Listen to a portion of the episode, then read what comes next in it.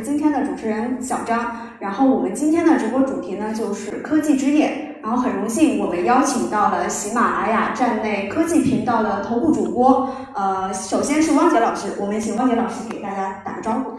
大家好，我是科学有故事的汪杰，感谢大家的光临。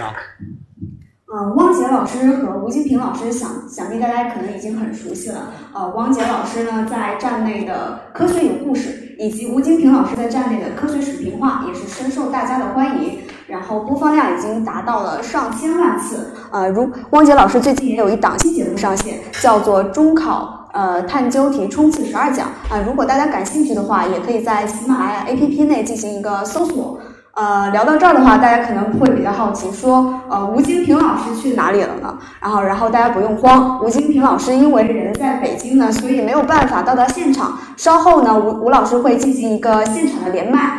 呃，那我们今天还邀请到的一位重磅嘉宾是谁呢？他就是严伯君老师。然后我们请严伯君老师给大家做一个介绍。大家好，非常欢迎大家来到现场啊！虽然这个 P 图有一点过分，但是呢，我相信大家对于我的声音还是比较熟悉的。那非常高兴可以来到现场跟大家讨论一下啊、关于这个未来的一些科技方面的脑洞啊，非常期待。嗯，谢谢严老师。然后可能大家对严老师可能稍微有一点生疏啊，但是不要担心，如果想记住严老师，你只需要记住两个关键词。那第一个关键词呢，就是超级学霸。那严老师呢，从小到大学习成绩都非常好，然后一路保送清华，然后后后来赴美留学。然后严老师的老师里面呢，其中有两位是诺贝尔物理学奖的获奖者。然后第二个身份呢是硬核科普达人。那严老师每天会讲一分钟的科普，就有两百万人来追着他去催更。呃，最近严老师呕心沥血打造的一档全网的科普节目，叫做严伯君的硬派科普秀，已经在喜马拉雅 APP 上线。呃，严老师，您可以跟大家大概介绍一下您的这档节目吗？嗯哎，呃，我这档节目呢叫《硬派科普秀》，这个关键呢关键字是硬，啊，这个硬呢主要是两个方面，一个方面呢是内容是比较硬的，就是呃这个风格上可能跟汪杰老师他们的节目不太一样，就是呃汪杰老师呃会比较注重于想象力，那我的这个硬呢一般是这个去呃比较具有逻辑的去讲解一些就是人类现有的一些科学的一些知识，而且更多的是在科学原理方面。啊、就是那个目标是大家听懂了之后啊，能够对物理学有啊、就是能具备一些物理学的这种思维方式啊，这个是这档节目的啊、一个目标。另外的另外的一个特点呢，就是讲述比较硬，就是所谓讲述硬呢，就是这个故事可能少一点啊，当然也不是没有啊，故事也是有的啊、更多的呢是在这个。每一个科学理论当中的这个逻辑链条是怎么推过来的啊？就就如果你是对比方说啊推理小说这种东西比较感兴趣的话啊，那非常推荐来听我的节目，因为我的节目这个第二个硬的特点就是逻辑上比较环环相扣啊，听上去还是比较有爽感的。呃，我自我的感觉是这样啊。对，所以我们这档节目的核心关键词就是非常的硬派，非常的硬核。然后同时呢，严老师可以把这个内容讲得非常的通俗接地气。然后呢，我们现在开始了我们正式的直播。呃，在现在在喜马拉雅收听直播的同学呢，欢迎你去转发这个直播间到你的朋友圈，然后为两位老师打 call。然后我们现在正入正式进入我们的直播主题。那我们今天直播主题是未来出行三点零。那为什么叫未来出行三点零呢？就是作为一个科技小白，在我的理解呢，一点零时代我们使用的是人力和马力，那二点零时代我们开始使用工具，比如说呃汽车、轮船、火车。那三点零时代是一个会有一个什么样的技术革新呢？呃，同时想问一下两位老师对于这个三点零时代的一个定义，以及它对于这个我们未来的出行方式会有一个什么样的变化？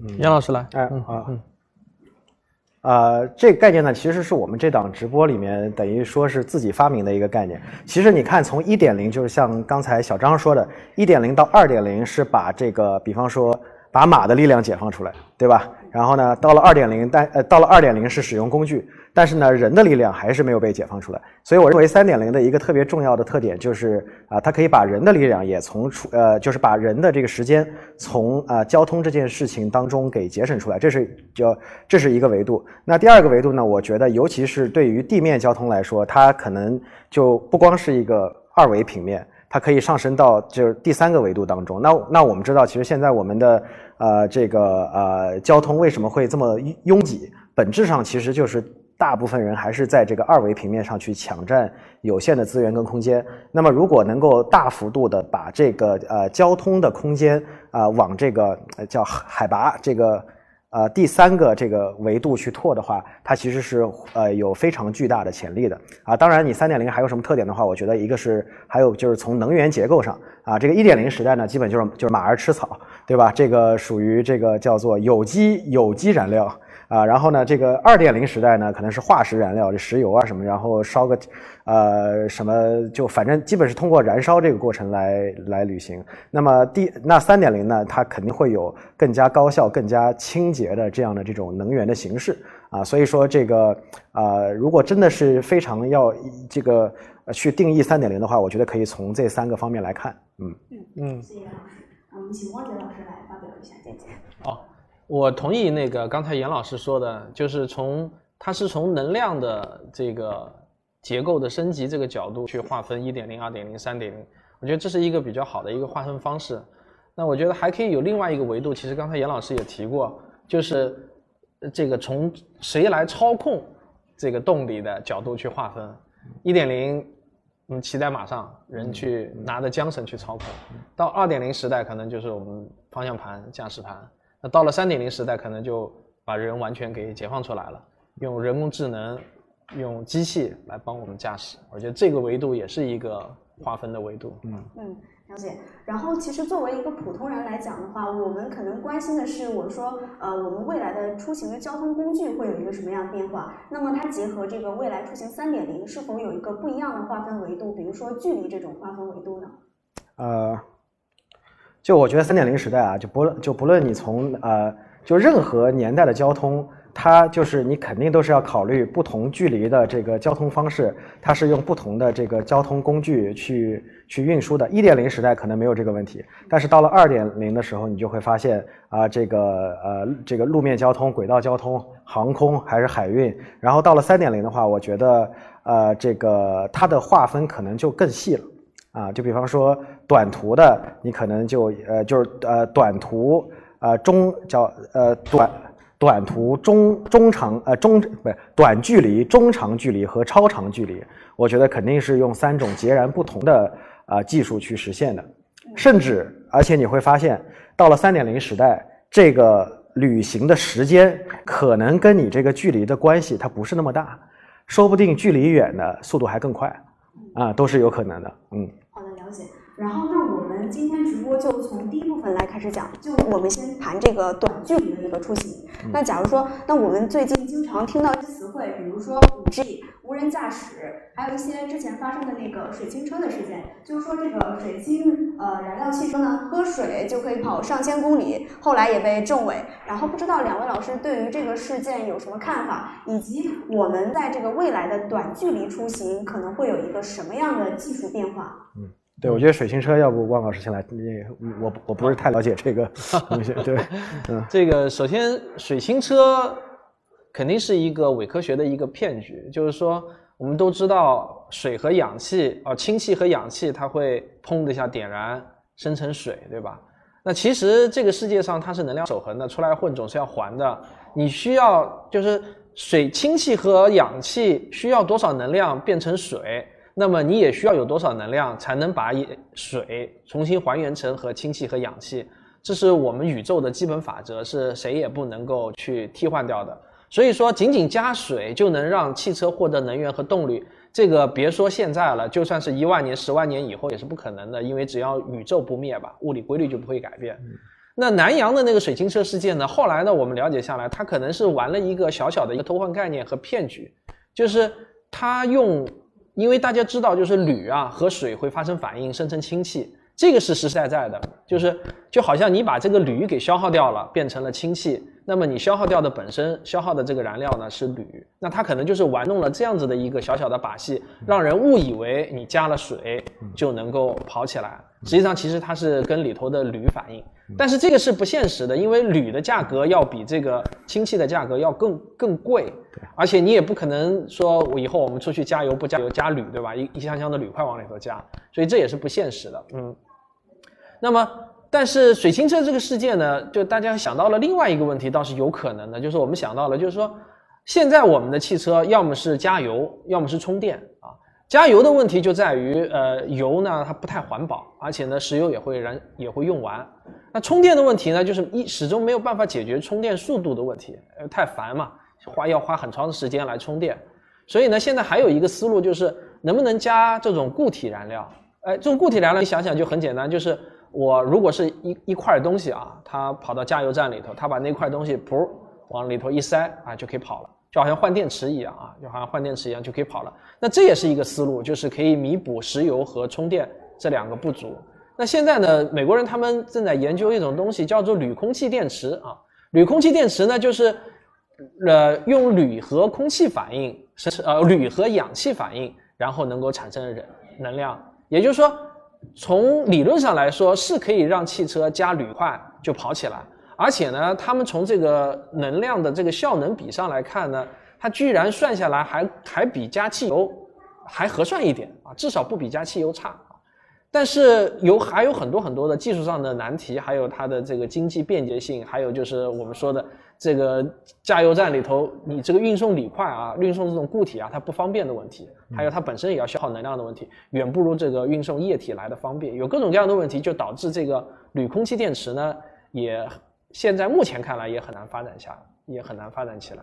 所以呢，这个大概就是通过南洋水清车那个事件引发出来的一系列的科技话题。嗯嗯，对。那个杨老师可以给我们讲讲，我觉得五 G 和无人驾驶这个呢，可能才是真正未来出行可以看得见的东西。对，那个呃，对这个汪杰老师讲这个水行车，就是这个铝跟水的这个反应，其实大家上初中应该都学过一个叫置换反应，嗯，对吧？那个叫什么来着？那个置换反应还有一个一个一个列表，叫什么来着？啊，来来来来，忘了，不会背了。对，然后呃，钾钾钾钙钠镁铝。锌铁锡铅氢，对对对吧？对对，就是其实就是说它的那个，比方说呃钠这个东西，它是一个非常具有活性的这样的一个元素，你把它放到水里面去，它就会产生氢气，然后呢生成叫什么氢是氢氧化钠吗还是什么的？对对，就是就就生成氢氧化钠，其实用的就是这么个原理嘛。对对，然后呢，总的来说，水清车这个东西就是属于叫做画蛇添足嘛。对，就你根本没有必要中间去绕这么一道，你这样损就是这个损耗的能量还更大了。然后那个确实呃，我觉得呃在能够看。得见的未来，比方说十年内，我觉得这个电动车就会全面取代汽油车。那这个呃，而且可而而且这个自动驾驶，如果五 G 这个技术实现了的话。啊，就是当然啊，当然我不能说接下来马上要来的这个五 G 能不能达到这个标准，但是呢，在理想状态下，就是真的是那个理论当中的五 G 的话，它可以全面去实现一个自动驾驶的操控。那我这个啊，接接下来我讲的这段可能有点长啊，这个就是我我把这个来龙去脉讲一下。就首先这个电车为什么会呃，我就我认为它肯定会成为一个主流呢？因为就是你会发现，首先一电车的这个门槛，技术门槛其实是要比汽油车低的。你如果去看那个电车的历史的话，你会发现世界上第一台电车一八三二年就已经造出来了。然而那个这个梅赛德斯奔驰差不多是十九世纪末才有。第一辆对，其实是电车更长。对，嗯，对，所以就为什么会就好？那为什么电车的原理更简单呢？因为电车的这个就是动力的这个过程，就只有一个过程，叫做洛伦兹力啊。当然，这个在那个呃呃，洛伦兹力是微观的那个解释，呃呃描呃描述电子的运动。你描述一根导线带电的话，它在它在那个磁场里面会受到所谓的安培力，就是说你给一个导线通电，然后呢，你给它加个磁场。然后这个导线就会受到一个力的作用。啊，然后呢，这个电动马达其实非常简单，就是在一个转子上面绕很多线圈，然后呢放两块磁铁啊，永磁铁，嗯，你通上电，它就能转，对吧？就是大家就是这边如果暴露年暴露年龄的话，很多朋友可能小时候玩过这个四驱车，四驱车。我记得那个时候，这个那那这个转动的那个电动马达，它要转的转速快或者马力大，它基本就是一个是线圈的数量要多，对。然后呢，你把那个磁场把那个磁铁增强。我记得小时候玩那个四驱车的时候，大家都流行改装，其中一个改装的部件就是叫做超强磁铁，嗯，就你把那个马达里的磁铁抽出来，然后放那个超强磁铁进去，它的它的那个速度转速就可以变快。所以说这个原理是一个非常简单的原理，相比之下，汽油车的那个发动机的原理要困难的多，嗯啊，然后就这就是为什么就是说这个呃呃这个发动机啊，这个内燃机技术一直是一个非常高级的技术，是的啊，凡就因为你想啊，这个内燃机点燃。你点一把火，它这个温度就上去了，可能有个七八百度的高温。就凡是任何的这个物理装置涉及到高温，就会变得很难受。就你的这个参数就特别多，然后对你的这个材料的要求，什么损耗，你还要去做各种测试，在不同的温度下，你用什么材料才能够保证它，比方说不变形啊，然后在多少次的这个磨损下可以满足这个要求。所以说，当你一旦涉及到内燃机点点火高温。它的这个难度就一下就翻了好就翻了好几倍，而且呢，啊，这个啊啊没有而且了，就是就是呃，就这就是为什么电车是先是先出来的，但是为什么电车没有形成主流，主要是因为这个电池的问题。对，就是你电车是出来了，但是当时的技术没有办法，你说造一个特别大的电池支撑它跑个这个三四百公里，所以说汽就是因为你汽油车你加油就行嘛。你烧油就行，所以说这个汽油车才成为了主流。你看那个，呃，我记得特斯拉刚出来的时候，其实就核心解决了这个电池的问题。对，主要是电池技术的突破，让电动车就是突飞猛进的发展。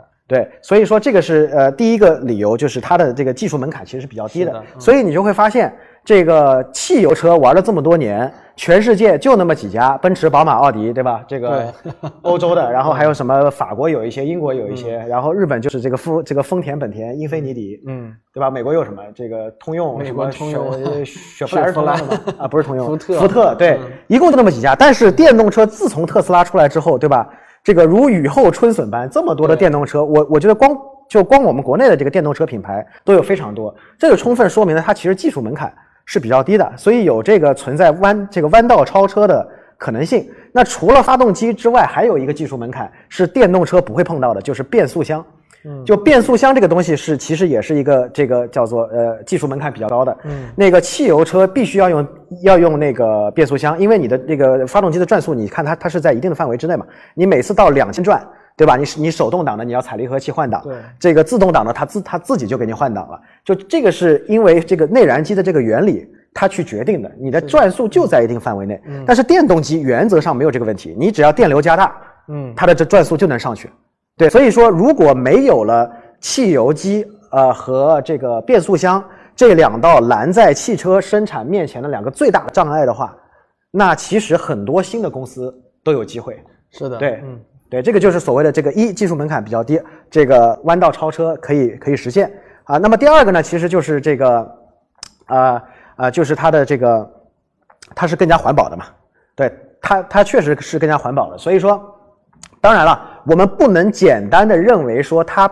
不烧汽油，用电它就环保。你还得追究一下，它这个电是从哪里来的，对吧？好，那你看电，那当然是从发电厂来的，对吧？你看，呃，发电厂有各种各样，主流的，这呃呃，发电量比较少的是风力发电，风力发电明显是个清洁能源，水力发电应该也是一个清洁能源。然后呢，接下来就是不清洁的是核电跟火电，嗯啊，那么这个核电它的唯一的这个呃，在核电只要不出事儿是没有什么问题的。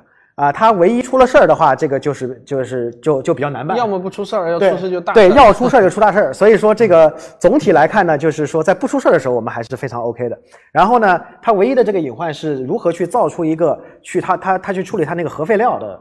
那个这个这个这个技术，因为你你核核核废料什么上万年你都可能衰变不掉，对，那这个是最大的隐患。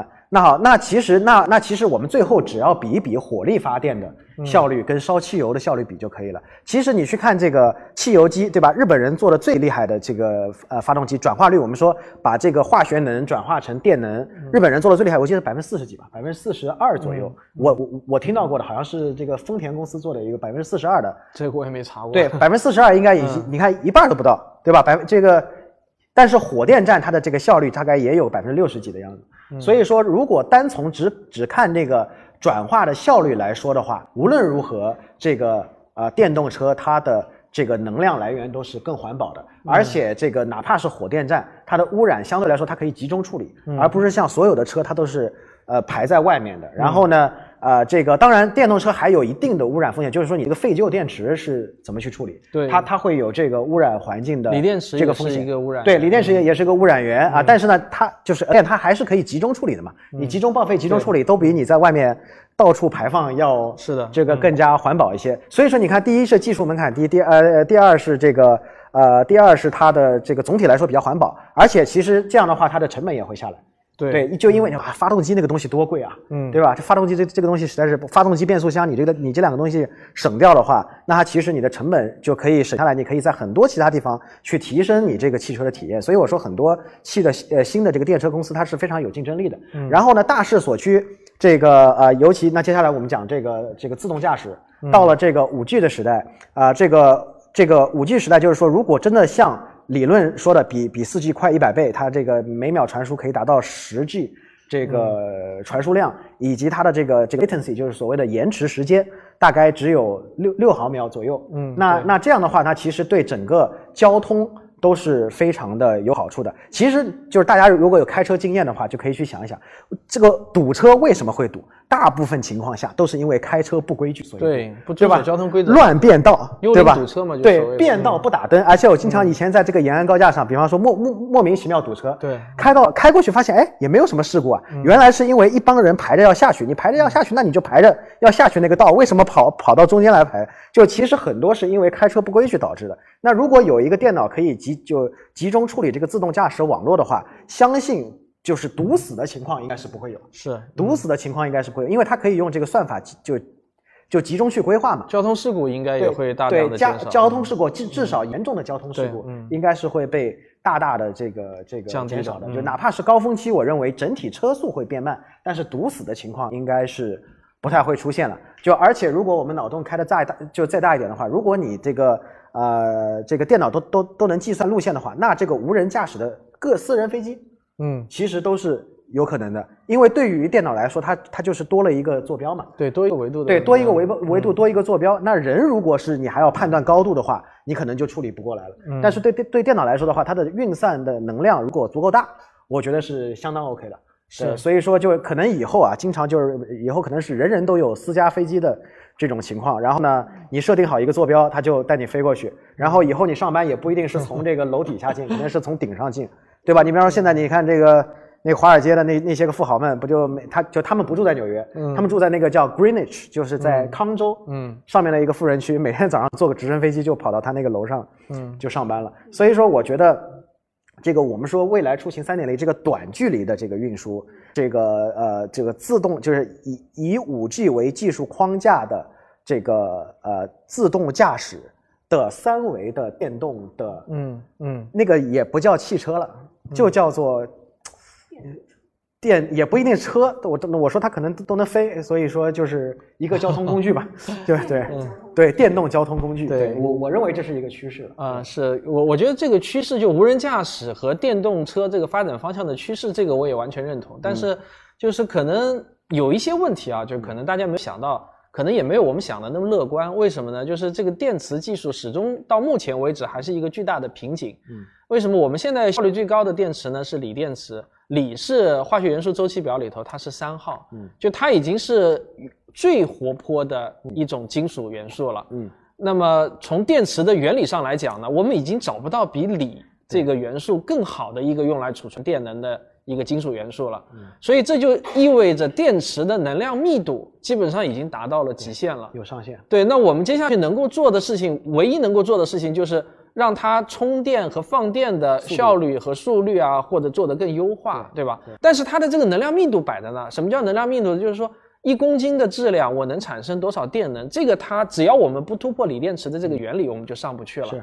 所以在这种情况之下的话，就是虽然我们的无人驾驶会飞速的发展，但是很有可能我们那个车子的重量还是降不下来，我们这个百这个里程数还是上不去。嗯，还有要实现想在空中行驶的话，因为考虑到你悬浮在空中还要对抗地心引力，要有额外的能量嘛，所以你需要的能量就更大。是所以这块地方呢，如果说我们电池的这个原理和基本技术突破不了的话呢，可能也没有想大家想象的那么乐观、啊。是是，嗯、对这个这个讲的非常有道理啊。对，如果真的要这个毫无限制的旅行的话，估计啊只能就是钢铁侠这个胸口那个东西，啊对对对。冷聚变，对对，用用对用用冷聚变是可以的，对。就我们必须要突破这个能量存储的这个基本原理，我们才有可能啊，做我对我上学的时候，其实曾经有有学到过一个，就是就是呃呃一个比较开脑洞的技术，就是嗯。它还是用氢气，但是呢，它的氢气的因为它的储存方式不是传统的储存，就不是放在一个气罐子里，啊它的储存啊。方式是放在碳纳米管里。嗯嗯，对，因为碳纳米管它的它它非常小，对所以嗯。可以可以就是使得这个这个氢的密度非常非常的高。对，啊啊嗯这就这个就而且由于你拿碳纳米管包住了这个氢原子，嗯嗯。所以它能够排除这个爆炸的那的这个风险啊，这是一个脑洞了。对，从科幻的角度上来说呢，应该有这样的几个方向。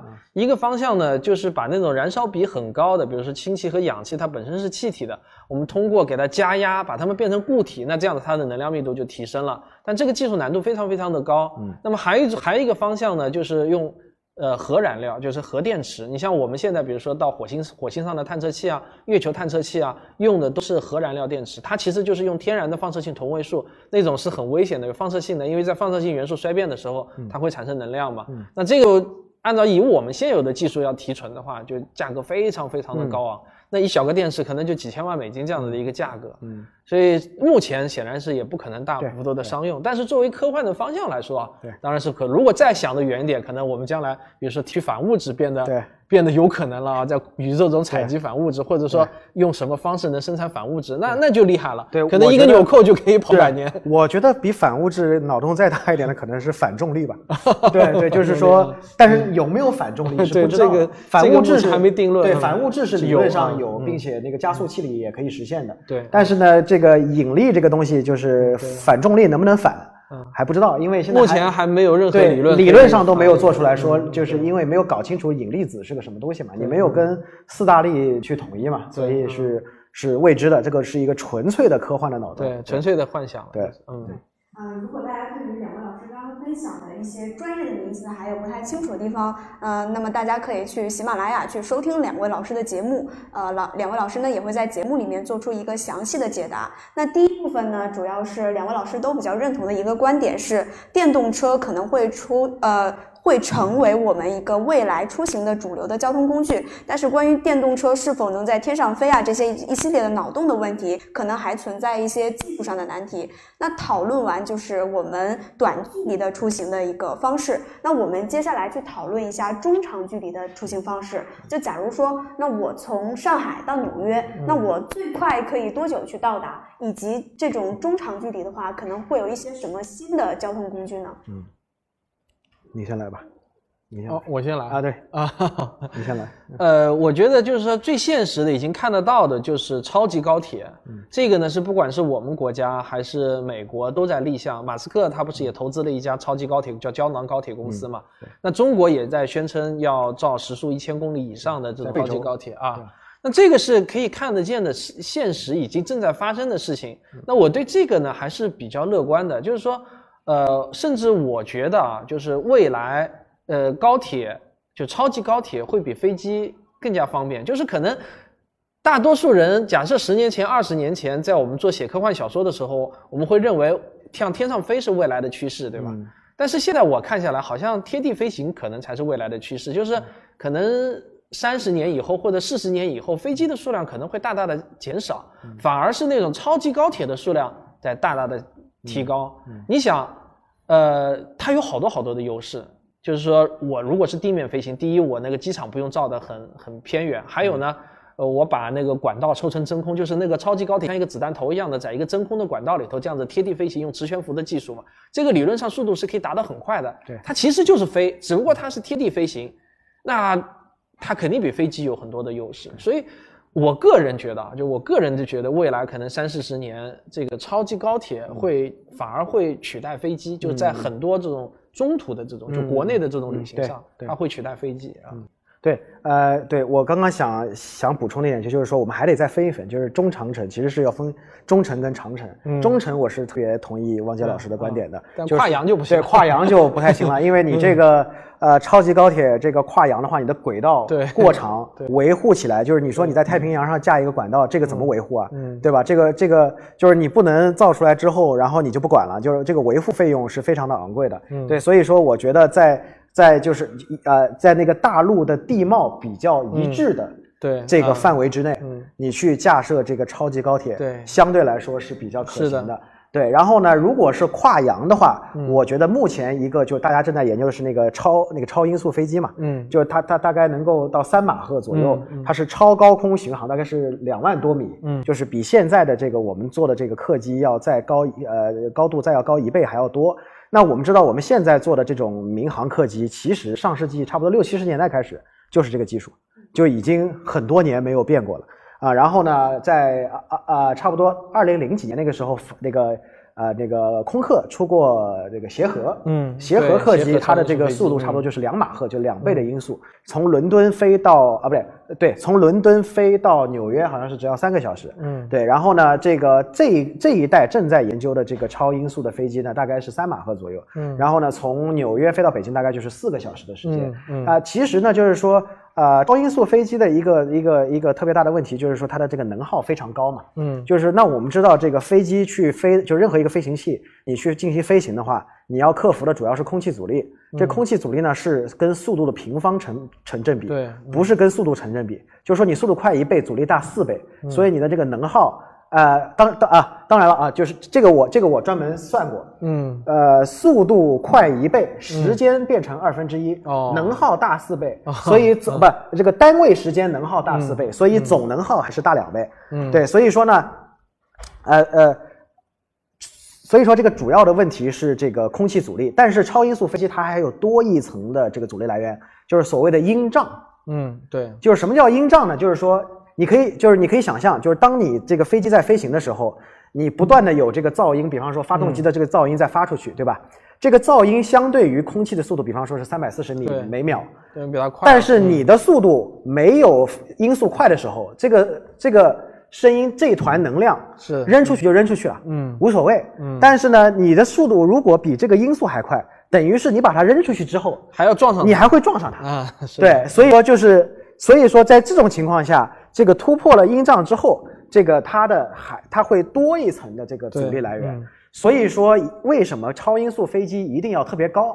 高是因为空气比较稀薄，它可以尽可能的去减少这个空气阻力带来的影响嗯啊。所以说，在这种情况下呢，这个超音速飞机做的又细又长，嗯呃，这个又细又长当然是尽可能的去减少空气阻力，又细又长它也可以尽大可能的去避免音障，就因为你想，当你的这个飞机比较细长的话，对。那你跟就是就是你的这个边儿上的那个声音是你垂直你的机体发出去的嘛，嗯。这样的话你撞到的只是你很小的一块儿朝你前面发出去的声音，嗯。它也可以尽力的去减少你的这个音障的阻力。嗯。啊、然后呢，所以就但是势必导致你的你是坐不了太多人的嘛，嗯。就是你的这个这个承载的这个载客数是有是有限的。对，是的对然后然后他们核算过，大概是。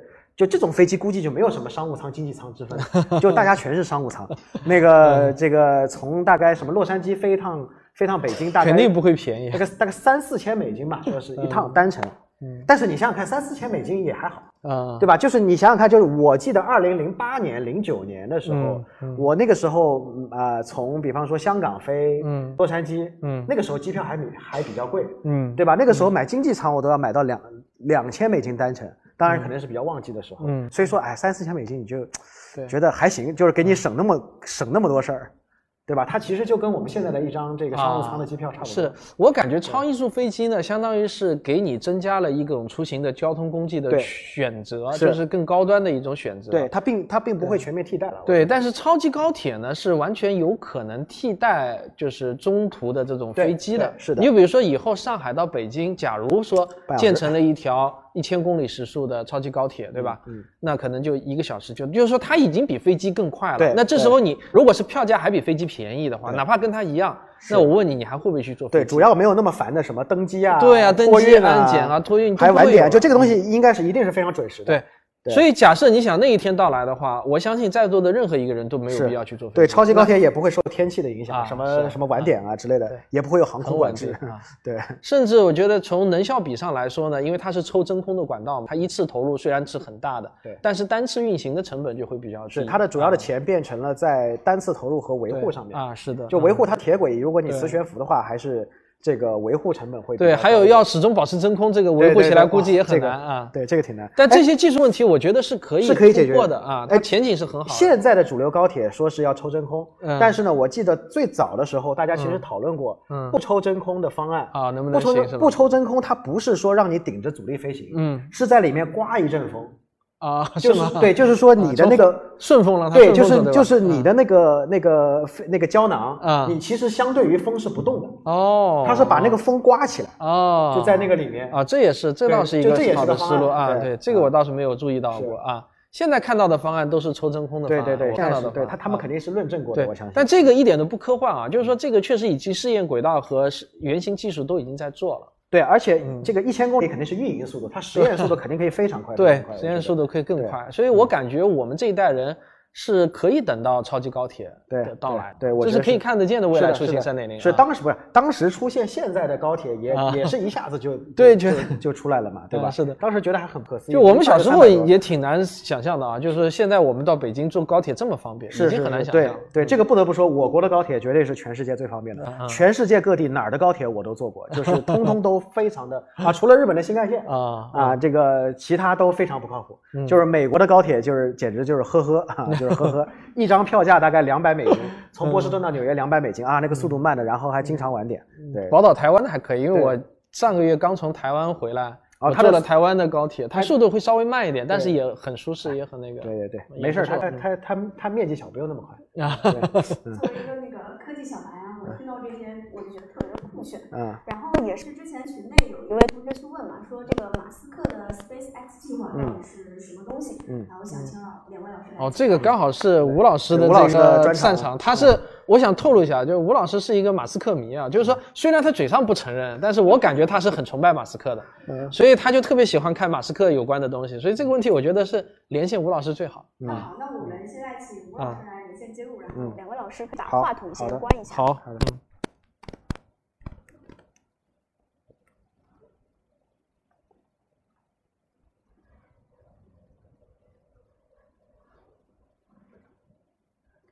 嗯嗯，大家稍等一下，吴老师可能现在，嗯，大家稍等一下，吴老师可能现在有一点忙，嗯，你拨错了吗？嗯呃，我来微信来联系他一下。嗯。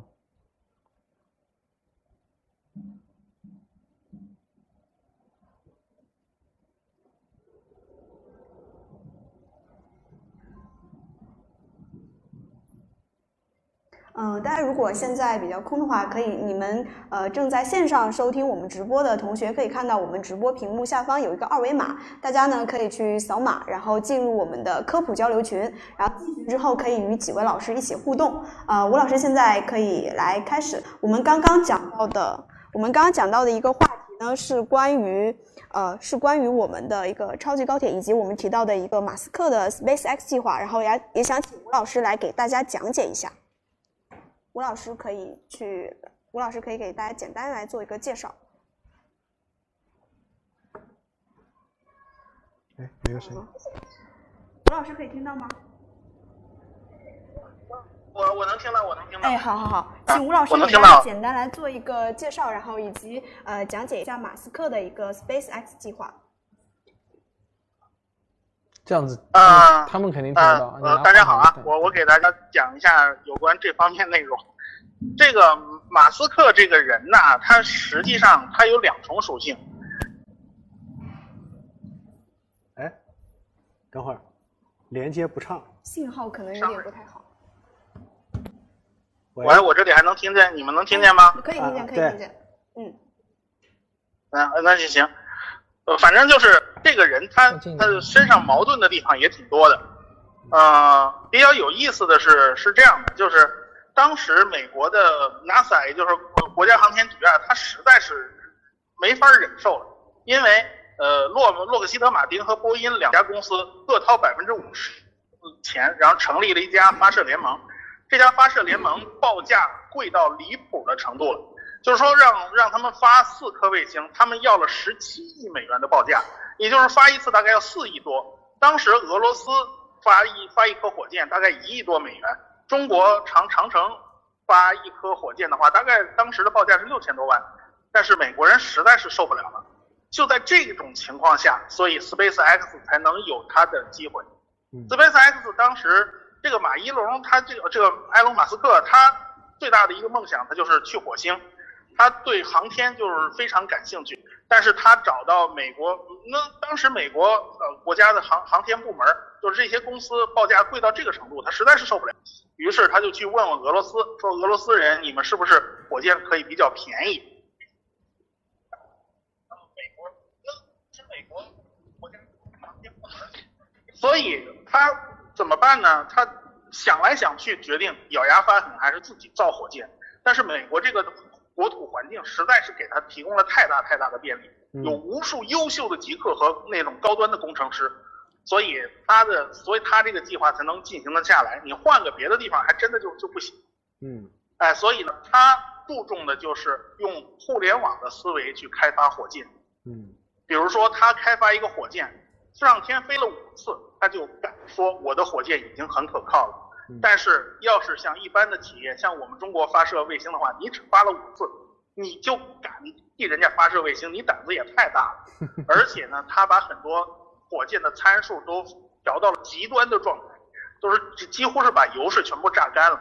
他就是为了一一条一个思路，就是为了降低这个火箭的成本。他简直是就是压榨能力实在是太强了，而且。他跟美国 NASA 合作的时候，他说，NASA 有一系列的啊安全规章，说什么样的器件要用到什么样的那个可靠性。结果他把这套规章拿下拿过来以后，一个一个的否定，就是说，你说这个东西不能用民用产品，我们一定要用民用产品把它做出来。嗯，为什么？就是为了降成本。嗯，他一切都是用嫁祸的，一切都尽量是用这种嫁祸去解决问题的。嗯，所以他现在呢，呃，就是他这个人。这种这种逆反真是挺厉害的。你说航天飞机验证了说重复回收是反而更贵不靠谱，但是呃埃隆马斯克他说我一定要把回收搞成。嗯，结果苏联人当年发火箭验证了说三十多个小发动机拼起来做的这个火箭是不可靠的，有一个炸了一个一个发动机出问题就不行了。嗯，结果马斯克说我就要搞重型猎鹰，二十七个发动机拼起来怎么样？我还能保证把把东西发上去。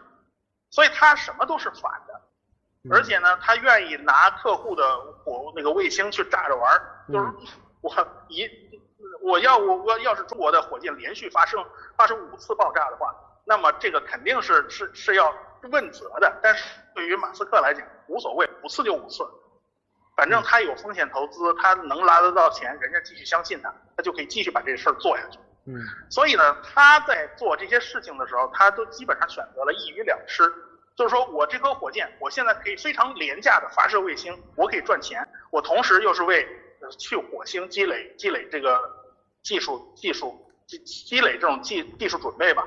呃，我既我所以呢，我研发出了重型猎鹰这种火箭，我研发出了非常一一那个廉价的这种火箭。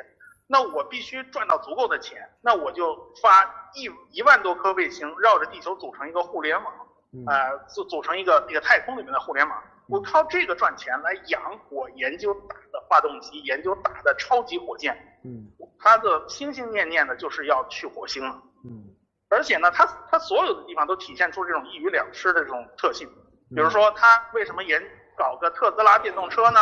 就是因为火星上没有没有没有这个燃料，对。啊，你火星上有没有石油还两说着，你不可能烧石油嘛，对，你只能靠电，所以还有呢，就是他投投资了什么太阳城这种太阳能电力发电的公司，嗯，到了火星上你也只能靠太阳能嘛，嗯，所以他所有的行为既有他极客的一面，又有他商人的一面，他考虑的非常多，嗯，而且呢，他设计的最新的重型的那个。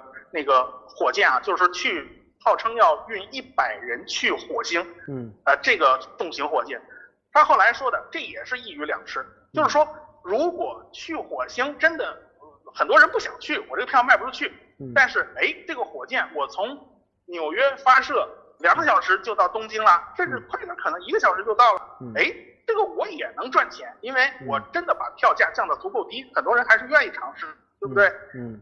所以他方方面面考虑的都是进怎么样，退怎么样，嗯。这是他极客和商人这两面表现得非常足。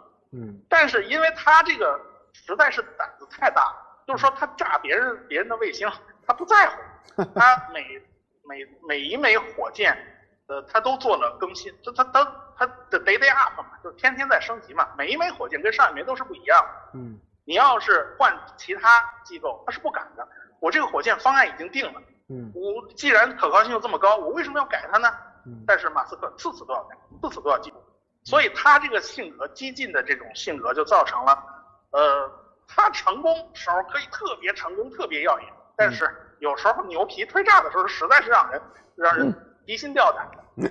你不知道他他最神奇的一点就是他吹过的所有的牛全给你兑现出来了。嗯嗯但是最大的问题是，它没有一个是按时兑现，你不知道它什么时候才能给出来。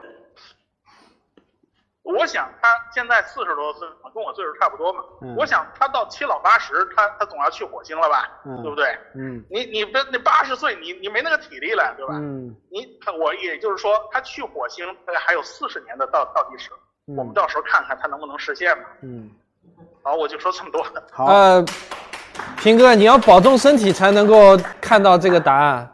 你如果不不锻炼的话，你恐恐怕你很难看到这个答案了。好，我们谢谢吴老师的分享。然后呢，因为吴老师可能等一会儿会有一些事情，所以大家如果想与吴老师进行一个交流的话，呃，可以扫描这个我们直播间的屏幕下方的一个二维码，然后你可以进群，甚至可以跟吴老师吵架。呃，然后我们刚刚谈到的一个话题呢，可能是一个中长距离的一个出行方式。那接下来这一部分的话，我可能想要跟老师两位老师聊一聊开一点脑洞的，嗯带一点科幻色彩的。嗯就是说，呃，假如我们超过这个飞出地球，然后飞到、呃飞到宇宙，然后或者是我不想带着地球流浪，我想直接移民火星，然后这种方式的话，会有一些什么样的出行的变化？嗯，这这不不不是，我觉得这个不是出行的变化，这都还没有呢，这这怎么就变化了呢？对吧？这个其实接着刚才那个那个呃，吴老师呃，SpaceX 啊的这个计划，嗯其实你从它这个，比方说北京到纽约半个小时，嗯什么四十分钟就能到。嗯我我是看过它那个 SpaceX 那个那个 Falcon 九的嗯那个宣呃猎鹰9宣传片就它有一个概念片嘛，嗯。就是你飞其实是比方说你是在一个城市边上的一个，比方说海嗯面上，嗯。它有一个发射屏，然后你飞了之后，比方说嗯。从纽约起飞，然后到黄浦江上弄一个发射屏，然后它就在那个上面降落，然后然后然后一个船，然后嗯。把客人载了，然后从那个从那个岸边再靠岸，是这么样的一个操作。嗯。然后其实我想说，这个东西它就是一个它就是一个就是人可以用的弹道导弹嘛。对吧？对就是它可以，它就是其其实弹道导弹这个原理上，就这个东西它其实说不定还更加节约能源，嗯。因为你你要你所有的这个能量是在两个阶段，一个阶段就是你的发射，发射进入了轨道之后，你就可以关掉发动机了呀，嗯。它就自己飘过去了，就因为你一旦进入地球轨道之后，它是自它自己就运行了。然后到了另外一端，它下降进入这个大气层的时候，你再开相应的这个装置，然后它你你然后你再缓慢的让就让它立住。这个当当当然这里面有很多这种嗯有很多计算，这种嗯很多计算有很多要精确控制的地方，这个是真正有技术含量的。但其实它这个过中间过程是跟个弹道导弹是一样的。然后呢，这个呃，但是我觉得如果要商用，还得考虑一个就是人造重力的问题。嗯对，因为你因为那我们知道这个宇航员他要经过非常严格的训练，对你才能够经受住这种失重完全失重的。是的对你比方说你平时你去做那个什么跳楼机啊，哇蹦极啊，哇那那感觉那个那个心脏真是真是受不了。对普通人的话可能很难适应啊。对，所以说要这个人造重力，它其实就是一个旋转的舱。啊，对对你就是用那个旋转的舱，然后那个还要比较大，然后每个人其实都是就是脚贴在旋转的舱的那个外壁上，嗯它是那个站起来那个那个离心力就把你甩出去，然后就好像你就好像还是站在地面的这个重力上，所以这个也要计算。嗯，这个也是电脑要根据你那个轨道进行计算的。是的，对，所以说真的商用的话，里面还有很多功夫要去下。你不是说让这个，就是你说你要坐我的这个飞机，你还得先去接接受个接受个半年的失重训练，对吧？对这个这个对于民用来说，这个距离就太大了。这显然不可能对啊，嗯嗯，对，对，然后还有这个，我们想还就还有一个，不是说我们就是您不是了挺了解这个太空电梯嘛？哦，对，太空电梯其实我觉得可能 就是其实对就是说，人类要前往太空，或者说真要真正实现去太空旅行、观光旅游的话，我觉得是必须要突破一个技术，就是能够廉价的进入到地球同步轨道。这个技术不突破的话，这个成本是肯定降不下来。因为其实做一个简单的计算就知道，就是说我们现在的火箭啊，可能百分之九十以上的，甚至百分之九十五以上的燃料都是消耗在了，就是对抗地心引力。从我们的地面升到这个地球同步轨道上的地球轨道上的这样一个过程，都消耗在这里了，所以这个地方是最花钱的。所以说，呃，马斯克虽然他说他他的龙飞船想把一百个人送到火星去殖民火星，甚至实现二十万美元就可以到火星去观光旅游，但说实话，我看过大多很多人啊，给他做很精密的这个经济上的这个计算，都认为从经济成本的上的角度来说。在现有的人类技术下是绝无可能实现的，就是因为从地面到太空的这一段旅程，就你就逃不掉，因为是物理法则决定的，你要对抗这些地心引力。那怎么办呢？有一个可能实现的办法，就是所谓的太空电梯。这个大家看过《三体》的应该都啊，应该都都知道这个东西。那太空电梯有没有可能实现呢？从物理原理上来说呢，是完全有可能实现的。这里头很有一个很有意思的事情啊，就是说我们不是经常会听到什么第一宇宙速度、第二宇宙速度、第三宇宙速度吗？好像说要达到环绕地球的速度要达到七七点九公里每秒，对吧？你必须要抛到这个速度，你才能离开地脱离地心引力。这是我们从小可能学中学物理就知道的一个基本的物理常识。但实际上这里头对大多数人有个误区。牛顿算出来的这个第一宇宙速度、第二宇宙速度也好，他们有一个前提。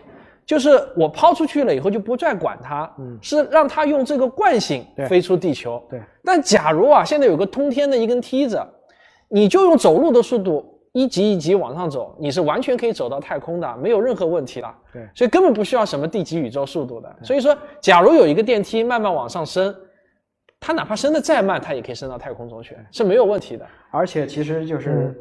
你离这个地球的速这个距离越远，啊你跟地球的自转的速度就已经超过这个七点九了，就就对，慢慢的，对你到了一定的高度，你你就失重了。到了三万公里的那个地球同步轨道上，就是你哪怕静着不动，其实你已经是达到了地球同步轨道的速度。是的。所以你看太空电梯的原理其实怎么样呢？比如说我们现在在赤道上空有同步轨道卫星，对吧？三万多公里。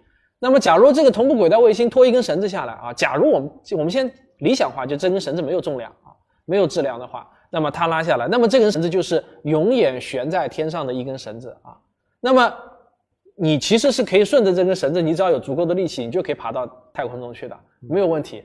当然，现实情况下这根绳子不可能没有质量，它一定有质量，对吧？所以呢，这根因为这根绳子有质量，所以呢，它这个卫星和绳子的共同质心不是在卫星上，是要比卫星低一点，是对吧？所以这样子来呢，你就要把这个卫星发射的更高一点。嗯。那么这样子才能让这根绳子和这根卫星它的共同质心刚好在这个同步轨道上。对。那么所以说上面要有一个更高的，我们把那个叫做配重啊，你这样就可以理解了。它其实是上面有个配重，中间是一个轨道舱，然后还有一根绳子拖到地上，然后它们的共同质心刚好是在地球同步轨道上。那个这个从理论上是完全可以实现的。比如说阿斯克拉克当年写了部科幻小说叫《天堂的喷泉》，就详细描述了怎么做这个太空电梯，可以当成一本工程师手册来看，很厉害的啊。而且现在我们的那个地球同步轨道卫星，其实也是阿斯克拉克当年写在科幻小说里头提出来的，就是那个 GPS 全球定位系统，对，也是阿斯克拉克用科幻的形式提出来的，但是现在实现了。所以克拉克他是一个很厉害的一个科幻作家，他能够预见到未来。那么原理上是能实现，但是这里头有很多很多的技术难题，其中最大的一个技术难题，呃，可能有些人会想，最大的技术难题是这根绳子怎么造出来，对吧？嗯，因为。你要这么长，自重这么大，还要不断裂，这个强度得非常非常的高。但实际上，现在我们的研现在我们已经造出了这种材料，就是碳纳米管。嗯，碳纳米管的这个强度比是完全可以承受太空电梯这么高的这个这个质量的。嗯但是但是问题是，就是说最难是难在什么地方呢？就是地球它不是一个稳定的一个大气环境，嗯就是你怎么去克服平流层、对流层这一系列这个恶劣的这个天气环境，这个反而是比那个制造碳纳米管更麻烦的一件事情。还有一件事情就是，还有一件事情就是，就好像那个核电站，它最大的阻力就是大家会担心，万一核电站爆了、泄漏了，我有有可能会产生很很恐怖的后果。那太空电梯也是这样子，就你你造这么一个电梯上去，万一恐怖分子把这个东西给打断了，那么会不会造成极为恐怖的那个后果啊？那就是这个问题也是制约太空电梯继续发展的一个问题。当然还有很多真正的这个工程难题也要克服。而且最有意思的是啊，就是日本有一家公司，居然是在啊，我可能年份记错了，二零一六年还是二零一五年啊，他宣布要在十年内造太空电梯出来，有点像当年牟其中吹的那个把喜马拉雅炸了。对但是这家日本的公司呢，它还不是某一个民科说我宣布，它是正儿八经的一家还蛮大的一家公司啊。现在我名字忘了，我应该来之前做一个功课。他真的宣布，就正儿八经的宣布，我要在十年之内造一架太空电梯。当然，我们觉得是可能性不大，可能也是有其他方面的目的的啊可能。是宣传。嗯对对对，但是不管怎么说，就是说太空电梯这个东西在理论上是可行的。那么，呃，我觉得啊，就是如果我们把时间放得长一点，比如说一百年、两百年之后，我认为是有可能实现的。就是我至少可能还有我没有想到的问题啊。但因为关于太空电梯的论文很多，我有一次做这个选题，我上那个上那个就是国外的那个论文数据库网站上，我居然以太空电梯为关键词，能搜出一百多篇非常靠谱的严谨的论文，就论证这个太空电梯怎么建造，需要哪些关键技术要突破。所以说，它这个是一个可以想象的一个在未来有可能实现的一个东西。那假如我们两百年之后真的造出了太空电梯，那么我说到那一天，人进入太空去旅游，到火星旅游，到月球旅游。都可以成为实实在在的现实，因为我们省掉了到从地球到脱离地心引力对脱离地心引力这一段，就大大节省了燃料，提高了效率啊。嗯对，关于太空电梯我就谈到这啊。嗯，好。嗯，然后呢，感谢两位老师的今天的分享。然后我们接下来进行一个环节是用户答疑。然后如果大家现在在场的观众如果有问题想要问两位老师的话，可以举手示意。然后我们的工作人员会把话筒给到你们。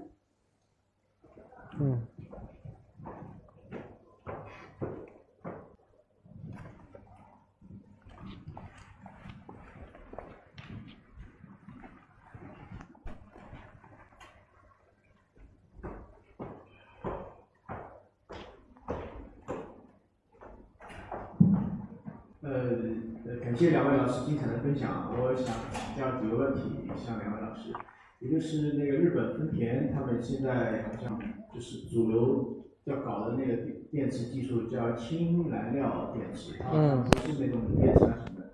我不知道两位老师对这个技术路线有什么样的一个见解啊？另外，我再想问一下，如果是锂电池的话，就是从污染角度讲的话，它的那个本身的这个制造过程，它的这个污染是不是是是是处在一个什么样的量级哈？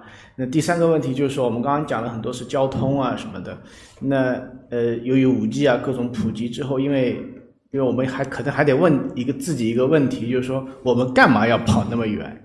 那如果那个 VR 什么各种出来之后，那可能很多的商务交通是因为我我要跟他见面，就是有一种就好像身临其境的感觉，我要判断这这这种会议。那如果呃同步的，就是这个技术路线，比方说是 VR 这种技术路线也同样再出来的话，那又会说我干嘛要去到那里？那会不会是说这种路线的这种技术路线的交呃叠加交织，就导致实际上各种的选择性会变得更加的这个多元和五花八门？当然，旅游可能说我还是愿意去看看那个，那可能你要去一趟，但很多场景下我们可能就不需要去了。嗯，对，嗯就这三个问题，谢谢。非常好。对，这个这个角度很好。嗯，这个要不您先来投两个？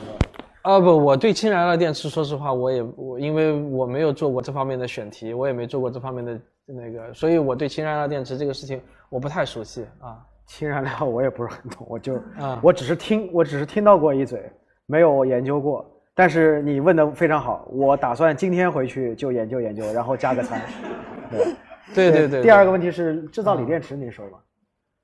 我锂电池，我只能从人还是就是说，如果再谈就老生常谈了，还是从他刚才说的是污染问题嘛。嗯那污染问题，我觉得这个倒不是大问题，因为毕竟它是可以集中存放、集中处理的嘛。它毕竟在使用的过程中，它是不会产生污染的。那么这个就基本保证了，呃，应该不会有大的问题，因为这么大的东西，我相信也没有办法随地乱扔嘛，随地乱扔也很好回收的。嗯但是还是一个问题，就是说锂电池这个东西，因为它有这个能量密度的这个上限，所以呢，我还是希望就是科学家们能够在能量存储上能够有所突破。就是靠锂电池这个东西，我觉得未来能够达到的高度是有限的，哪怕没有污染问题。我因为不好意思，最后再再补充一点点，就是我们经常可以在新闻里看到说特斯拉又又又又这里又自燃了呀，那里又撞了，就是烧起来啊，嗯就可能这个锂电池这个技术，我不知道是不是现在其实在于这种抗抗碰撞啊、撞击啊，然后它里面那种一致性啊，什么各种，嗯。其实技术上其实还是会有一些的缺陷，就就不敢买，很多人都说这个要碰一下它就可能就炸了，就烧了，嗯。嗯。就我们新闻里其实也经常可以看到。对，这个主要就是跟锂这个元素的元素特性相关的。活跃。它实在是太活泼了，你想，它比钠还要活泼氢氦锂铋硼它是三号元素，是最活泼的金属，金属，所以钠放到水里直接就能就对就能嗯着，对吧？所以你锂要是纯锂的话，放到水里那一样也是爆炸的对的就是所以就是因为它这个，但是啊，我还是说回来，就是说以我们人类的聪明智慧，工程问题我觉得都是能突破的。对，就是要工程问保证题都是能它安全突破的。啊。对，就是就是拦在我们路上的都是物理原理的问题，对，都是原理上的问题，这个是突破不了的问题。对，然后呢，呃，关于您刚才第三个问题，我觉得其实人类自古到今的这个发展都是这样的，就是你的技术越发展，你想去的地方就越远，对吧？现在这个我国还有十亿人没有坐过飞机呢，啊，对吧？那个这个再往后的话，就是旅游业更加蓬勃呗。这个可能这个现在出国玩一趟，啊可能就跟你几十年前去一趟隔壁省差不多。对嗯这个感觉。所以，而且越往后的话，可能真的去什么火星旅游啊，去什么，它就会去月球旅游，它就会变成产业了。嗯，对，所以我觉得它就是一个自然而然的这样的一个过程。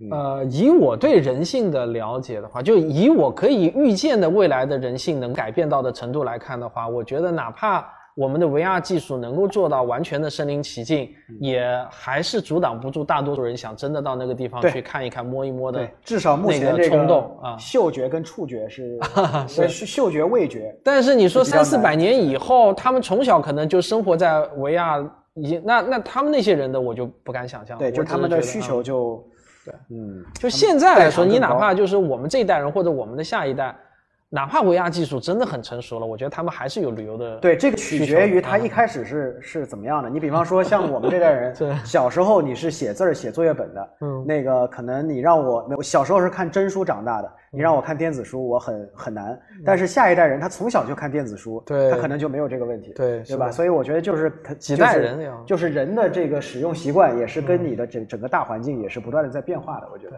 啊对，并不一定就是说方便一出来，他对他就习惯，嗯，啊，你比方说到现在我都无法看电子书，因为 因为看了多少页，我觉得都没有厚度的变化，毫无成就感。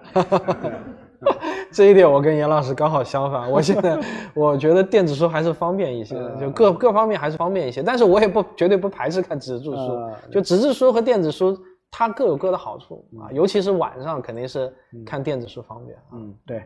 嗯，好，谢谢两位老师。刚刚我看到这边还有一位，哎，刚刚好几位呢。对对对，老师的话题都非常的引人吸引大家，所以就这个您拿一下。呃，我想问一下王杰老师，就是关于量子那个，我我们国家那个墨墨子那个卫星啊，嗯那个量子纠缠还什么，反正我搞得觉觉得很不是很理解，它这个是到底是什么意思？就是啊为什么要这个量子那个通讯那个要用这个量子这个，它有什么特点？这个我觉得我先班门弄斧，简单回答一下。我觉得严老师 他是学理论物理的，他对这个问题肯定是理解的比我深，所以我但是你既然问我了嘛，我就简单回答两句啊。就我们国家的那个墨子号量子通信卫星呢，呃，首先先澄清一点，就很多人说它是不是什么超光速通信，这个肯定不是、啊，不是的它其实是做单光子量子密钥分发，就是说它其实是做加密的，而且呢，呃，据我所知，墨子号呢，它其实是有两个独立的平行的任务，一个任务呢就是测试这个单光子密钥分发，这个就是量子通信。那么还有一个任务呢，就是测试量子纠缠，就是天地间的这个量子纠缠是不是符合理论的预期。嗯，那这两个是独立的两个那个研究项目，对不同的任务。也就是说，你换句话说呢，就是说墨子号的量子通信跟量子纠缠是没有关系的。对，量子纠缠是量子纠缠的实验原理，量子通信是量子通信的实验原理。但这两个呢，好消息是呢，我们都取得了比较满意、令人满意的结果啊。我简单到这里啊。对我这里一定要澄清一点啊，就是咱们顺便说一下，这也是《三体》这本小说里的小一个小 bug。对对，就是说这个量子纠缠这个东西，呃，千万不要就看了，我看过很多文科科普，说这个东西什么超光速啊什么之类的，嗯，不存在，没有这个事儿。就是说量子纠缠，你说两个纠缠在一块的粒子被分了无限远，嗯，也是超距作用，但是就好像这个东西好像超光速了，其实不是的。就是说这个当这个东西当中，它根本它两个根本就是一体。就是对于微观层面的粒子上来说，它其实它就是它自己来说，它没有空间的概念的。嗯，对，空间这个东西是我们宏观的这个观察者赋予它的一个概念。所以这两个纠纠缠住的粒子，它它本来就是一体。然后呢，它为什么不能？就是它没它它不能用来超光速传递信息，这是为什么呢？就是一当你每当你探测它的时候，你比方说你看到 A 粒子自旋朝上，你知道 A，然后你你知道，比方说几光年以外的这个呃自旋朝下，这个里面你探测完一次之后，这个纠缠就没了，就这个纠缠只要一次探测，对，纠缠就消失了，这两个粒子就没有关系了，就你太你只能知道一个信息，就是它朝上。对方朝下，而且你这个例子是朝上还是朝下，你不知道，都是随机的。你测出就你你知道的唯一的信息是哦，我朝上了，它就朝下；我朝下了，它就朝上。这个这个信息它不传递任何有效信息。对，所以说这个东西并不并不违背相对论。对，所以说量子纠缠它是一个纠缠态。但是呢，它并不能超光速去传递信息，所以三就是所以三体小说里面说的这个质子什么，在三体星和这个地球传递这个信息，这个是不成立的。嗯，对你你说虫洞还能还能就说虫洞还能靠谱点，对。但是你说这个量这个当然了，就是量子纠缠在某种意义上它也是一种就虫这个就它可以跟虫洞的这个理论可以掰到一块儿去了。然后呢，我最近最近看了一篇文章，嗯，特别有意思，就是那那就是。呃，那天我看我大学导师分享的，就一个哥们儿呢，就呃也不是一个哥们儿，就一个教授，就是我们知道国外就是国外的教授，他每教学七年，他都要 take 一个叫 sabbatical，就是他要闲一年，这一年学校继续给他发钱，他可以爱干嘛干嘛。这个大哥呢，他就去做了一个研究，他最终提出了一个特别就是脑洞大的这个嗯这个畅想，就是时空的本质就是量子纠缠。就是不是先有的时空，嗯，你再发现的量子纠缠的呃这个现象，而是一切的这个时空关系本质上就是量子纠缠，嗯啊，就就就这这这这东西是挺有意思的，而且他还他还做了一个模型，就是说他做了一个宇宙模型，就是说这个宇宙的边界，如果你把量子纠缠的这个这个效果给它去掉的话，嗯。最终得出你会发现相对论就失灵了，就时间空间就分开了，就不是一体了。嗯，就就具体怎么算的，我还没有看他那个具体的论文啊。但是看就是他是在 Nature 上面发的一个杂志，是吧？对，这个是这个是挺有意思的。对，能够发 Nature 的话，就说明确实有一定理论。对，是是有一定的，是有不是民科的这个？对，不是民科的，不是民科的。但呃，但是呃，但但是民科的这方面的理论非常多，就教大家一个鉴别民科的一个 一个办法啊。就是民科的一大特点就是他的他一般不会提出一个自己什么理论。主要是我推翻了什么什么什么什么什么，嗯，对，就是民科的一大特点就是推推翻，就是以推 翻那个以推翻为以推翻相对论和推翻量子力学为为荣。就曾就曾经我朋友说上过一个民科网站特别好玩，他说这个就上面的所有的这个标题都是什么？哎，我我证明了相对论是错的。然后 就然后最就是最神的是底下的回复，回复都是说废话，相对论当然是错的，关键它不是你这么个错法，就这个 就特特别好玩。对对对，哎，这个这个扯扯远了，扯远了，就就就不知道有没有回答你这个关于量子纠缠的呃，就是问题。我我再补充一句啊，就是关于什么是量子通信呢？我是我经常会被问到的一个问题。嗯，那我也怎么把这个问题给讲清楚呢？我也思索了很久。然后呢，我后来找到了一个比较简单的一个比喻方法，大家听一下，是不是能够理解什么是量子通信啊？就量子通信，它是一种保密通信，它最大的好处呢，就是它不可能被窃听。嗯，什么概念呢？为什么它不可能被窃听呢？就是说，我现在给你发一个传统的电磁波通信，其实我是给你发了几亿个光子过来，就我的这个信息，它是有几亿个不同的光子同时携带的。对对。那么我如果有一个外人，我重新稍微分这么一丝出来，比如说我电波泄漏，对吧？光通信泄漏，我都可以把它分一丝下来下来，我听到了。然后你呢，就是完全不会被察觉的。所以这样子的话呢，这种传统的通信它就有被窃听和泄密的风险。那量子通信它怎么做到保证不能被窃听呢？因为它每一个信息，就每一个比特包都是由一个光子携带的。就我一个光子一个光子的给你发过来，我每一个光子就携带的一份独一无二的信息。那么好了，假如有人把这个信息给拿走了，对吧？那你就收不到了。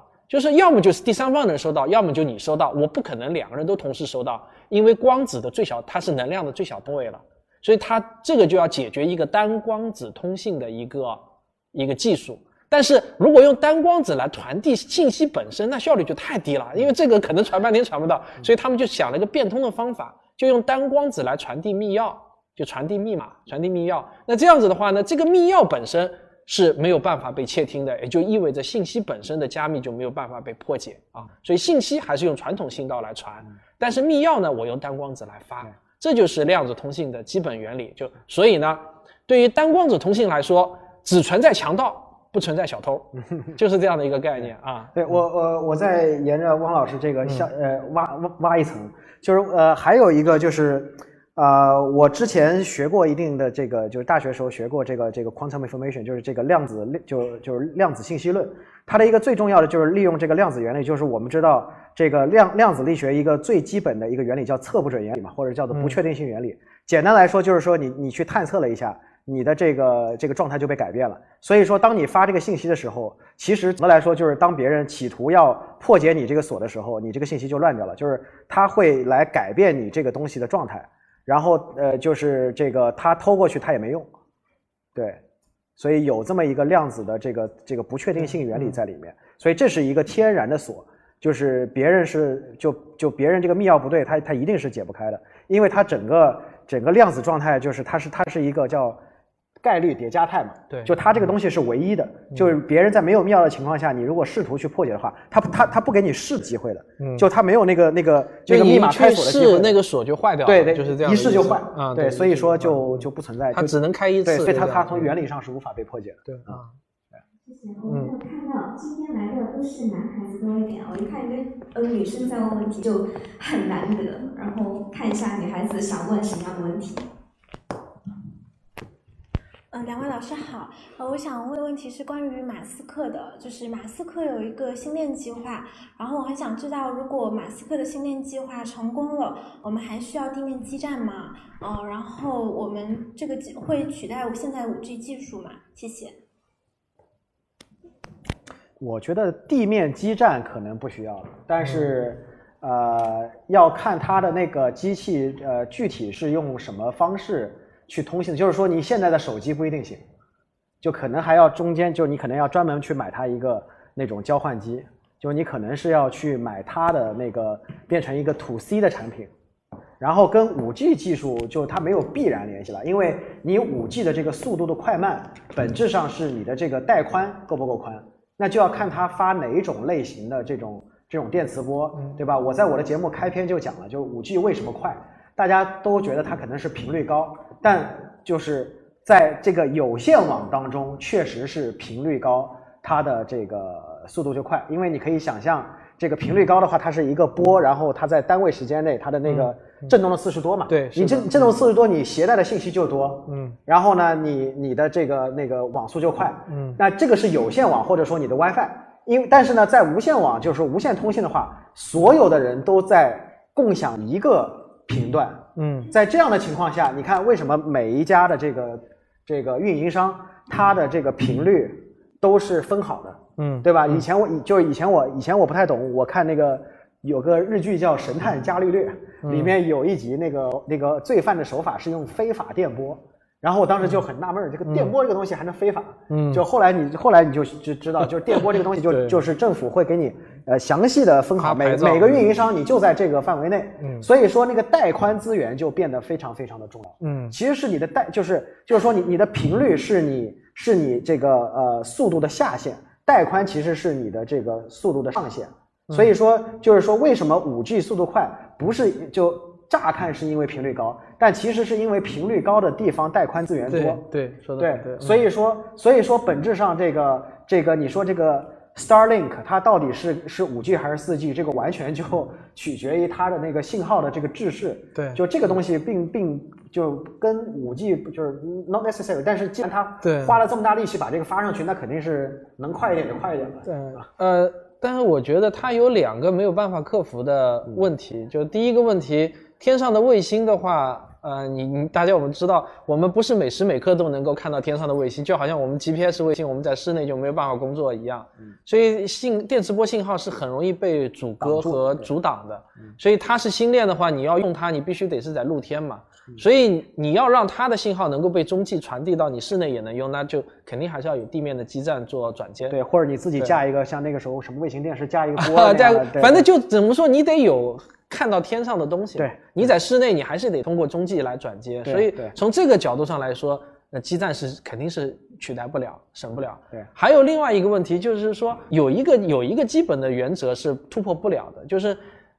电磁信号在传播的过程中是一定会有能量损耗的，它不可能做到完全没有损耗。是的，那么它要是要损耗的话，就存在几个问题，就是说你要这么远，天上卫星的啊，毕竟是几百公里甚至几千公里、上万公里的这么远，那你要做到这个能量不损耗，你只有几种办法，要么就是这个能量数非常非常的集中，我高频就对我就高频，然后我波长非常非常的长，那覆盖就不行。对，覆盖就不行。那么要么你就能量非常的大啊，对啊，你做的能量非常的大，要么就做非常集中。但是呢，它都是一体两面，它有利就对就必然有弊。对，所以它所以它必然还是有局限性的。它最大的好处只是说。我可以在现在，比如说海上啊，就是无人区啊这些地方，我到哪都有信号，到哪都有信号但是这个信号的强度、速度肯定是我觉得没有地面上的基站来的是的是的优势的啊。嗯。好，我们还有最后两个问题。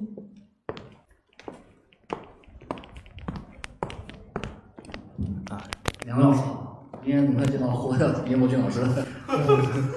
我想，呃，就刚刚那个电池的方面的问题嘛，前几年炒得很红的那个叫石墨烯电啊电池，能不能给我们说一下最近的动向？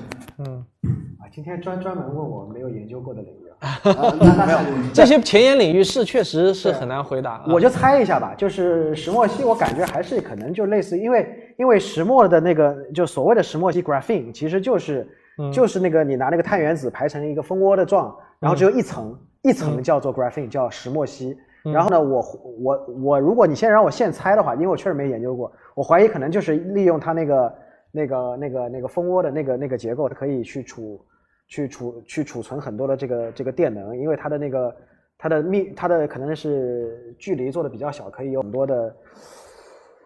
对我我我就猜到这儿吧。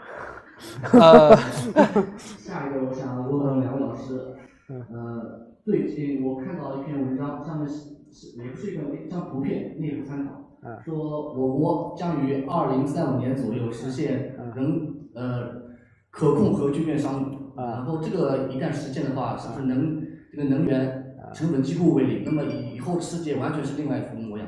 呃，这个肯定是假新闻。对，我觉得是个 三五年怎么可能实呃现？这这不可能，对这绝对是假。我觉得是不太可能的。就是说，可控核聚变现在实现的话，就 OK，如果要实现的话，你要解决很多问题啊。就是首先，对，就是现在通用的这个方式叫托克马克装置嘛。嗯因为如果要热，就是热核聚变的话，它的温度要在一亿度左右。这个温度的话，已经没有任何材料可以装得住了。所以说，要用的办法肯定是超导超导线圈，嗯产生一个强磁场，嗯然后把你的那个什么反应物都束缚在一个里面去旋转。这还是上世上世纪的这个对对对对对，这个方案一直没有变过。对对对，就是磁约束。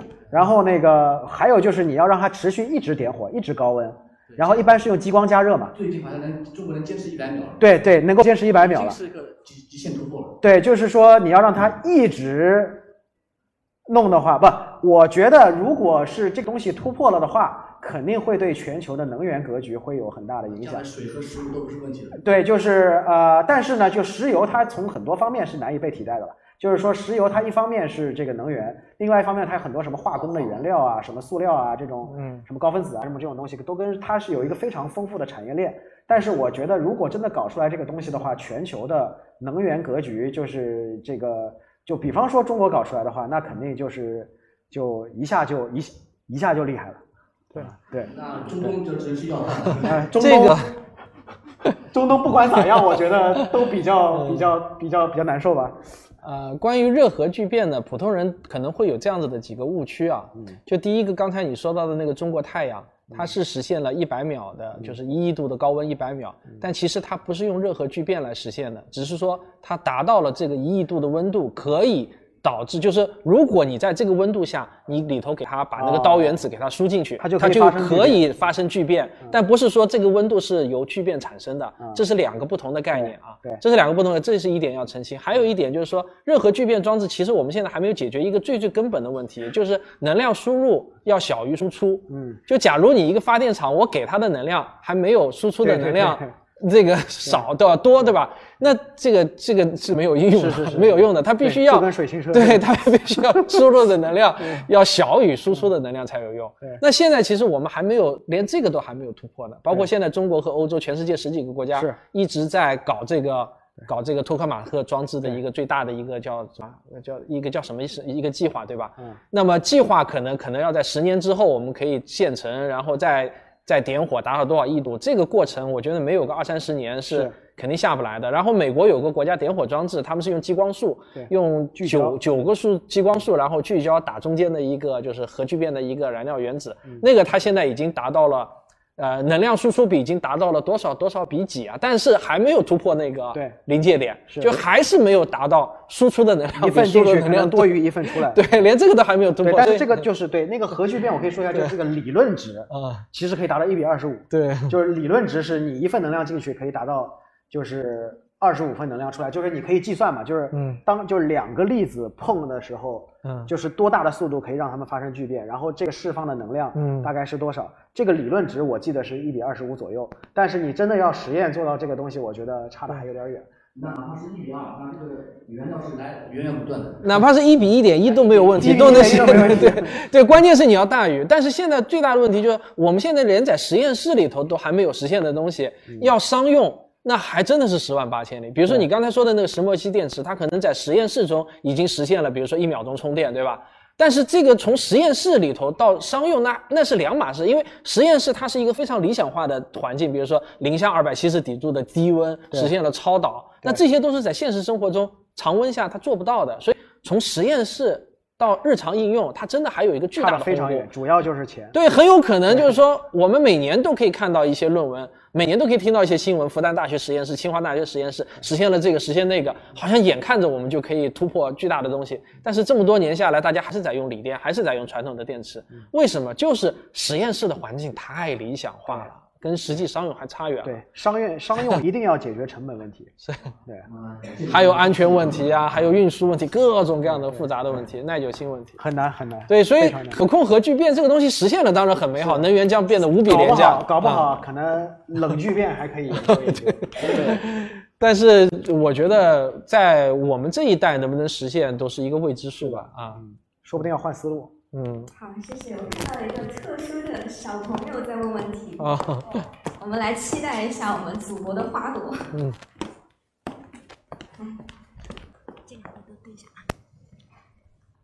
就是说，如果如叔叔你叔叔你好，就是说，如果嗯要要把管子抽成空的话，高铁来的时候开门不是空气就进去了吗？你不可能让哦车站也没有空气啊，嗯不然你人怎么？对，真的是一个很好的问题，很好的问题。那个小朋友，我送你一个小礼物啊，我觉得这是很好的问题。来，这是我的一本新书，叫《漫画相对论》啊，用全是用漫画的方式给你讲爱因斯坦是怎么发现的相对论啊，你可以看，好吧啊。啊、我今天因为太重啊，书我就带了一本。如果你们眼馋的话，也可以自己在书店上买。好，谢谢你啊。好，我们跟合个影啊，在哪里？对着这个吗？对着这个合个影啊。好，好，那我简单回答一下你这个问题啊，就说这个问题呢，倒并不难解决。你见过科幻电影里头那些航天员怎么到太空中去吗？他们会先走到一个小房间，然后这个小房间左右两边全部都关掉，对吧？然后呢就会放气，我们把这个东西叫减压啊。然后呢，这道门关上了，这道门打开，他出去，对吧？那下次他要过来要回来怎么办？很简单，先到这个小房间，然后不后面的门给关上了，然后我这里头给他加压，对吧？然后门再打开，我再出来。所以以后的超级高铁也是这样子啊，它在进站之前，它会先过一道阀门，过了这道阀门以后，那道阀门嘣就关上了，就隔绝了。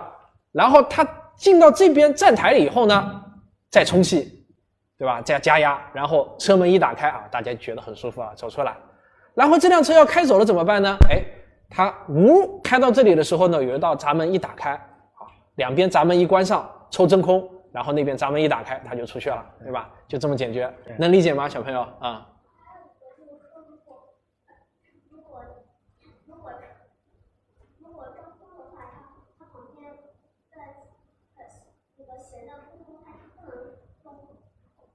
接气管在那里面接气管，那气管就刷爆了，然后，然后那它可气不流通，它怎么呼吸？还是要还是要空气死啊，你是说里面的人怎么呼吸是吧？啊，车厢里头是绝不密闭的，就好像我们坐飞机一样的，飞机内部和外部是完全隔绝的，所以飞机这个高铁的车厢内部呢是有空气的，我们可以呼吸的。但是这个高铁的窗子是不能开的啊，你一开就完蛋了，对吧？气就跑掉了。所以这是这个高铁和外面这一圈是真空的。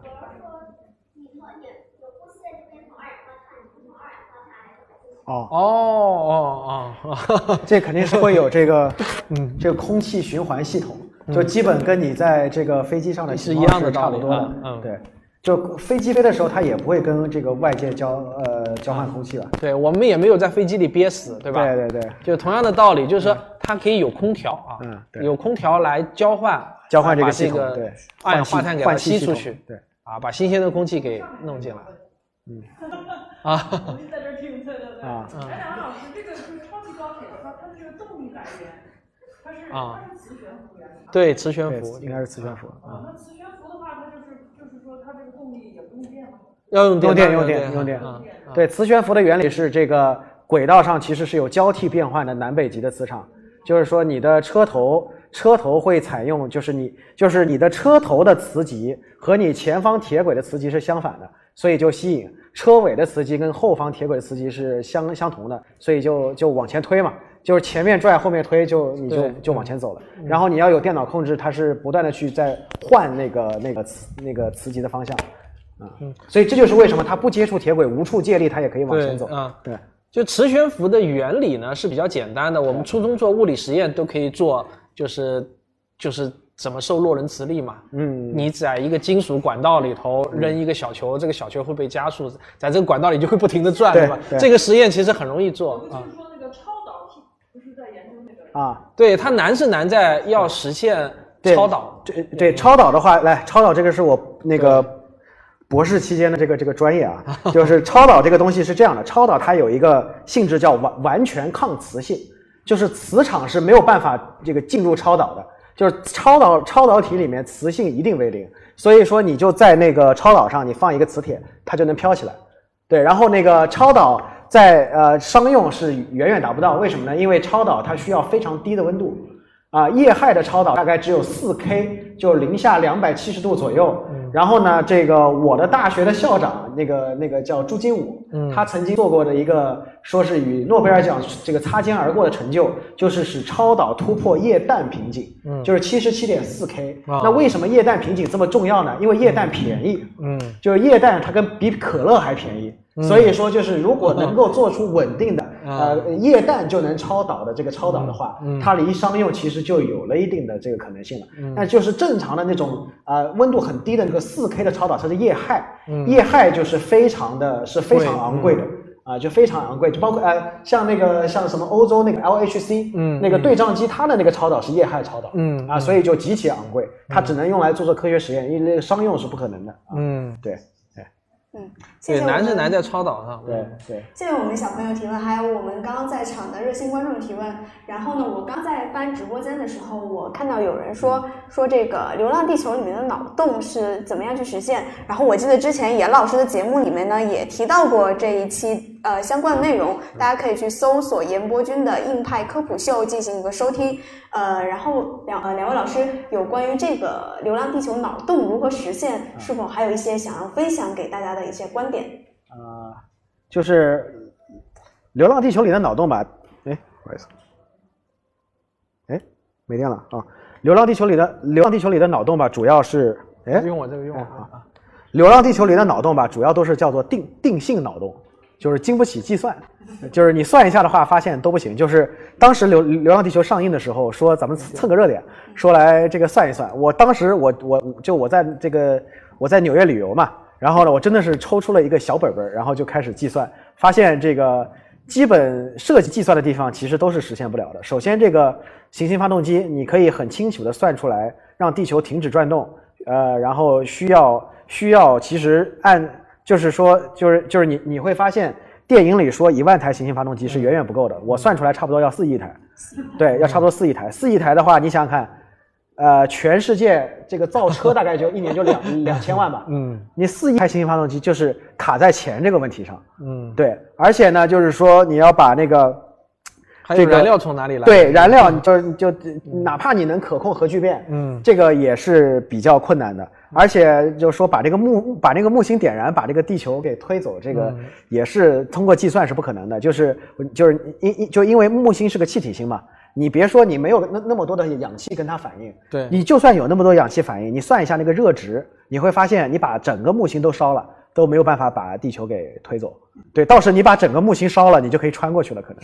对对，但但但但是这个地球上的生命就没有办法那个那个那个存活了嘛，所以说，呃，还有很多，还我看看计算的话，全各样的原因，哪怕物理上能达到，经济上也达不到。